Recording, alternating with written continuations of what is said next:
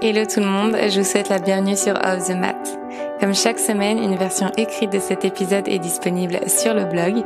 Si vous découvrez aujourd'hui mon podcast, je suis Marine, professeure de yoga, et je partage ici mes expériences de vie pour qu'ensemble, nous avancions vers l'équilibre et l'épanouissement personnel.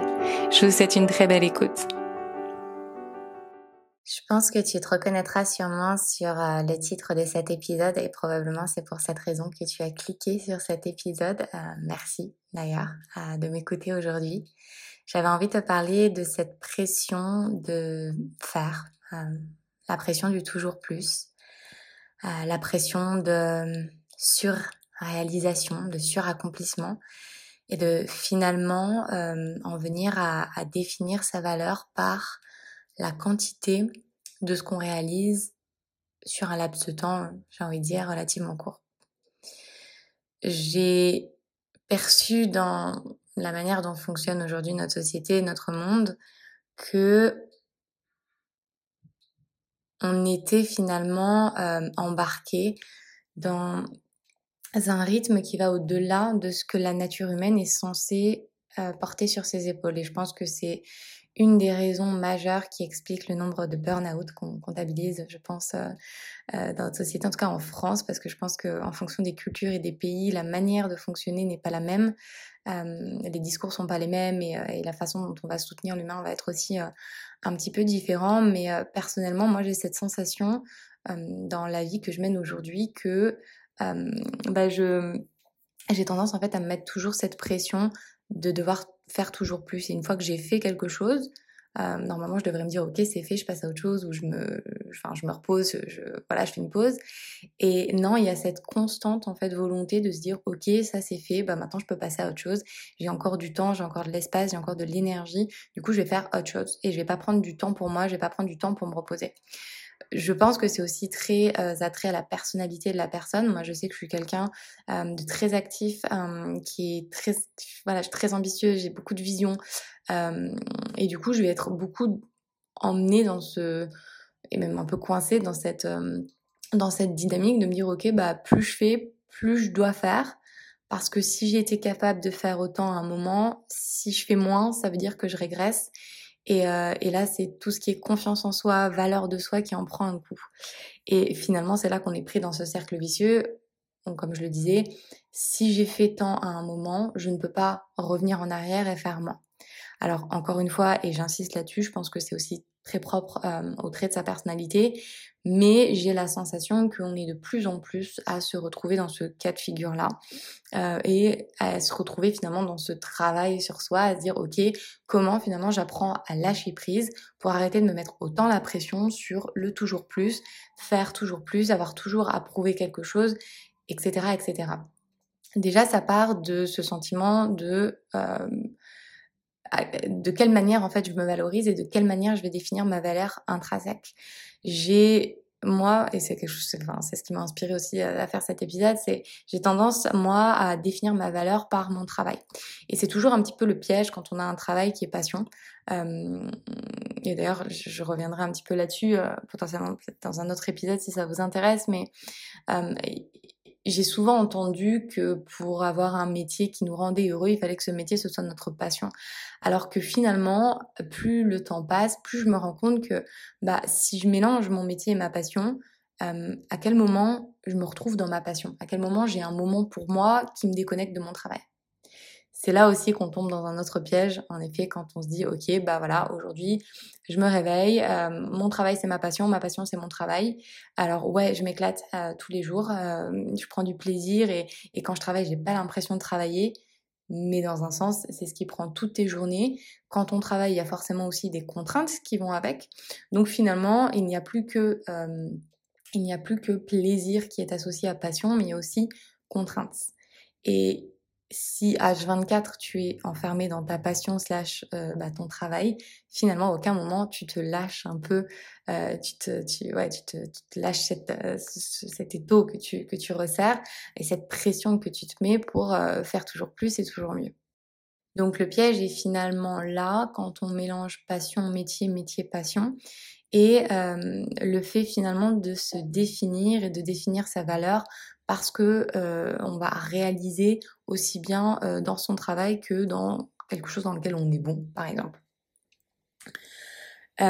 pour ma part, je sais que j'ai tendance justement à, à me perdre justement dans ce, cette frontière qui est assez, maigre entre bah, qui je suis et ce que je fais.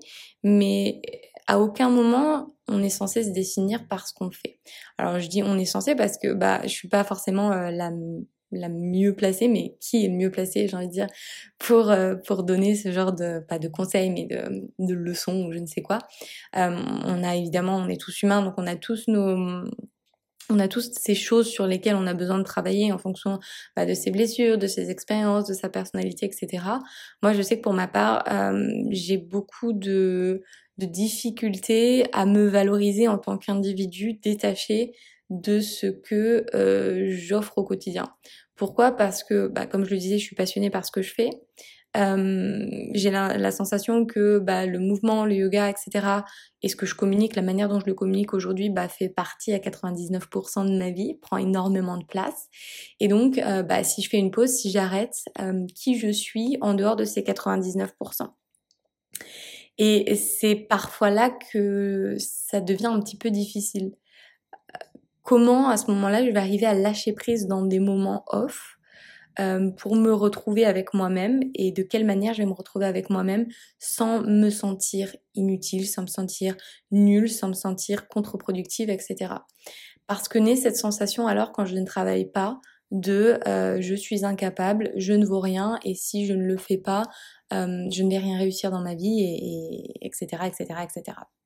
D'ailleurs si tu te, te retrouves dans ces, dans ces propos, dans ce cas de figure, dans cette situation, n'hésite pas à euh, me partager ton expérience euh, sous cet épisode parce que, euh, voilà, encore une fois, ce podcast, il existe dans le cadre voilà, de pouvoir échanger, de pouvoir partager ses ressentis, ses réflexions. Et, j'aime le répéter, mais je me sens pas prof, je me sens pas gourou, je me sens pas coach, je me sens pas guide, je sens absolument pas tout ça. je partage juste vraiment avec vraiment beaucoup d'ouverture, avec beaucoup de vulnérabilité, les obstacles que, que moi-même en fait j'ai à traverser, j'ai à j'ai à ouais, j'ai à parcourir et euh, et c'est c'est toujours bon en fait de se sentir entouré, de se sentir euh, soutenu parce que je suis sûre à 100% pour le coup que je ne suis pas la seule dans ce dans ce cas de figure. Ou du moins si c'est pas ton travail, il y a autre chose en fait qui fait que tu vas te définir euh, toi en tant qu'être, euh, tu vas définir ta valeur par autre chose, tu vas le faire dépendre finalement de quelque chose d'autre. Le yoga t'enseigne que ta valeur intrinsèque, elle se définit par ta valeur intrinsèque, c'est-à-dire que ta seule existence sur cette terre euh, fait de toi un être euh, qui mérite, qui mérite d'être aimé, qui mérite d'être respecté, qui mérite euh, voilà d'être traité correctement et à sa juste valeur. tu n'as pas besoin de réaliser des choses qui dans la société vont être considérées, catégorisées comme de grandes réalisations pour être respectées, aimées, etc. Aujourd'hui, on a cette pression de la surréalisation parce qu'on est dans cette euh, dans cette dynamique de productivité, de faire. Euh, moi-même, je le vois sur les réseaux sociaux et c'est en ça que année après année, j'ai un peu la sensation parfois que bah, les réseaux sociaux peuvent être rapidement toxiques. Alors il y a un million de raisons pour lesquelles les réseaux sociaux peuvent être toxiques. Ça dépend toujours de qui tu suis, de tes blessures, etc. et de ta manière justement de te, de te comparer ou non. Euh, mais il y a vraiment cette pression en fait de devoir travailler sur soi. Euh, J'en avais parlé d'ailleurs un, dans un podcast où je comparais un peu la, le principe de, de, spiritualité traditionnelle à la spiritualité moderne, euh, et aussi tradition du yoga et développement personnel. Tu peux, tu peux te référer à cet épisode précédent euh, pour, euh, pour rejoindre un petit peu les, les deux bouts. Euh, mais à ce côté, voilà, euh, pour devenir une meilleure personne, il faut que je me transforme, il faut que je change tout en moi. Alors, je dis pas qu'il faut pas travailler sur soi, au contraire, faire ce travail sur soi, c'est important pour apprendre à mieux se connaître, mais j'ai la sensation et ça c'est peut-être aussi une forme de projection future que je fais, mais j'ai la sensation qu'une fois que tu as fait ce travail sur toi, tu prends alors conscience que euh, la racine du, problème, du problème, c'est ta volonté de vouloir toujours tout corriger, de vouloir toujours tout fixer. Alors que foncièrement, quand tu lâches prise, quand tu lâches prise concrètement sur tout, sur ta volonté d'être une meilleure personne, sur ta volonté de, vouloir forcément réparer des choses, tu prends alors conscience qu'en fait, tu n'as pas vraiment de mots et que tes mots naissent de la comparaison, de cette manière de dire, ok, bah en fait, moi, si je fais pas ça alors que elle ou lui fait autant, ça veut dire que j'ai ça comme problème, ça comme problème, ça comme problème, etc. etc. Je pense que c'est très intéressant, en tout cas, moi j'aime beaucoup euh, m'intéresser à tout ce qui est sociologie, psychologie, etc. Et je pense qu'on a beaucoup de, de, mécanismes psychologiques et sociologiques qui font que euh, on va commencer à développer des, mots qui peuvent être des mots euh, psychologiques comme des mots aussi physiques, puisque les deux, comme tu le sais, probablement sont extrêmement liés. si tu vas avoir un symptôme physique, généralement ça va être lié à un désordre, un déséquilibre émotionnel, mental, une blessure intérieure que tu, que tu portes en toi. Euh, et donc du coup se dire ok bon bah j'ai ça qui va pas dans ma vie, moi ça va pas, du coup il faut que je travaille sur ça, il faut que j'aille voir une hypnothérapeute, une, euh, un thérapeute, que je me mette au yoga, la méditation, la respiration, etc. etc.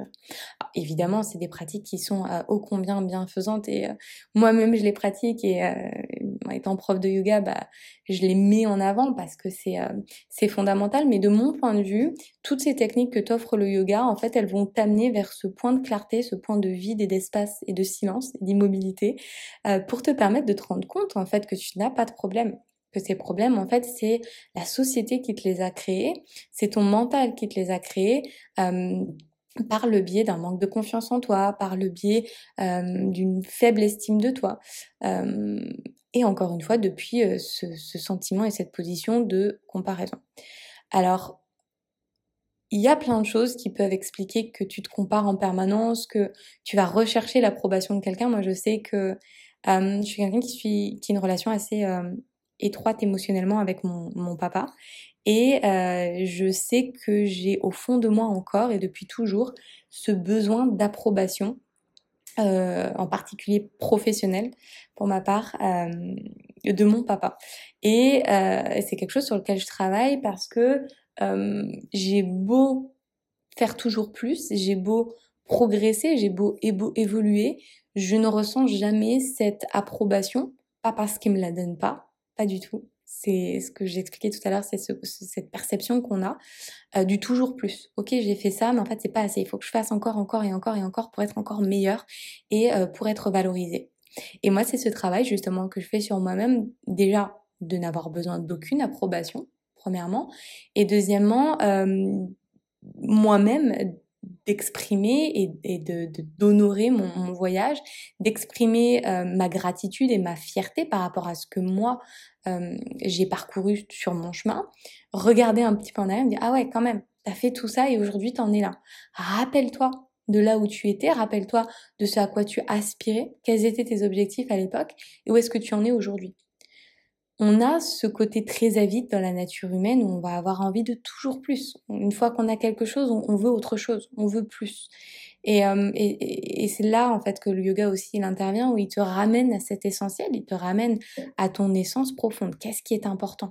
Ce qui est important dans le yoga et on te l'explique, c'est l'équilibre, c'est le bonheur et tout ça, tu le trouves justement en créant ce vide je le vois moi-même dans, dans mon style de vie aujourd'hui, moins j'ai de, de, choses matérielles, plus je me sens euh, en paix, plus je me sens sereine, moins je me sens euh, dans l'obligation de, moins j'ai de contraintes et plus je m'offre cette liberté.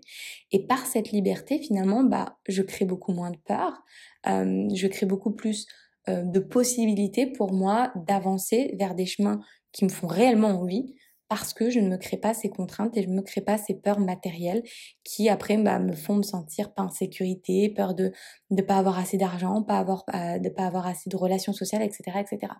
Quand tu vis dans un style de vie, je pense qui est plus minimaliste déjà, tu prends conscience que tu es suffisant.